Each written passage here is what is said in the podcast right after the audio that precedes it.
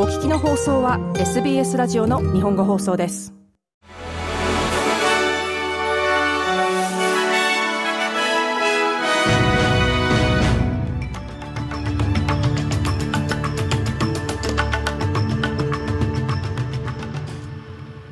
3月4日月曜日 SBS 日本語放送ニュースフラッシュをシドニーから大場恵美がお届けします。オーストラリアのペニー・ウォン外相がメルボルンで開催された ASEAN 加盟国との特別首脳会議で海洋安全保障のために6400万オーストラリアドルの資金を発表しました。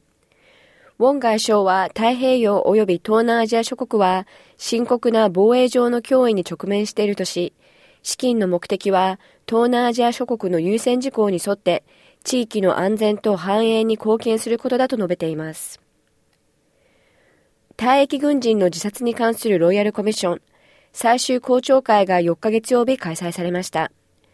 ニック・カルダス委員長はオーストラリア国防軍に対して失敗を受け入れ退役軍人の生活を改善するため今すぐ行動を起こすべきだと述べています。また政府も退役軍人の問題に早急に取り組む必要があると指摘しています。このロイヤルコミッションをめぐる最終レポートは9月の頭に発表される模様です。ACT 州政府がリンダ・レノルズ上院議員に対して9万ドルの損害賠償を支払い謝罪しました。レノルズ議員はブルーズ・ラーマンによるレイプ疑惑をめぐり、連邦警察の捜査に介入したと元検察局長のジェイン・ドラムゴールド氏に主張されていましたが、この手紙が多大な損失と損害を与えたとして、ACT 政府を訴えていました。ルーマンに対する裁判は、陪審員の不正行為により放棄されました。なお、ルーマンはいずれも無実を主張しており、彼が不利となる証拠や結論は出ていません。オーストラリア賃貸物件の空室率が過去最低となる0.7%を記録しました。しかし、ドメインによる2月の空室率レポートでは、賃貸物件1件あたりの平均観覧数が減少し、過去と比較して低い状態が続いていることから、テナントの競争が若干緩和されていることも明らかになっています。ドメインのリサーチ・エ・コノミックス・チーフのニコラ・パウエル博士によると、これは賃貸市場の需要減退とテナントが借りられる物件の増加につながる可能性があると見ています。西オーストラリア州で大規模な停電が発生し、3万人以上が影響を受けています。ウェステンパワーの停電マップによると、パースの北部郊外を含む州南西部の数千世帯で停電が続いています。なお、停電の原因は現在特定されていません。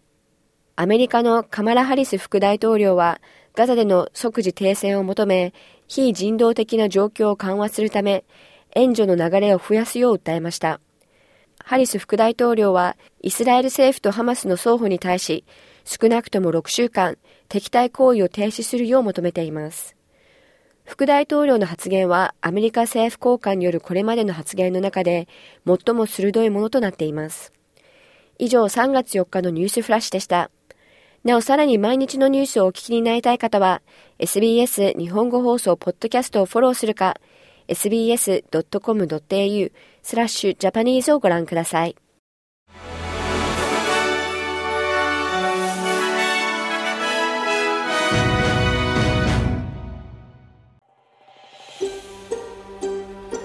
もっとストーリーをお聞きになりたい方は iTunes や Google ポッドキャスト Spotify などでお楽しみいただけます。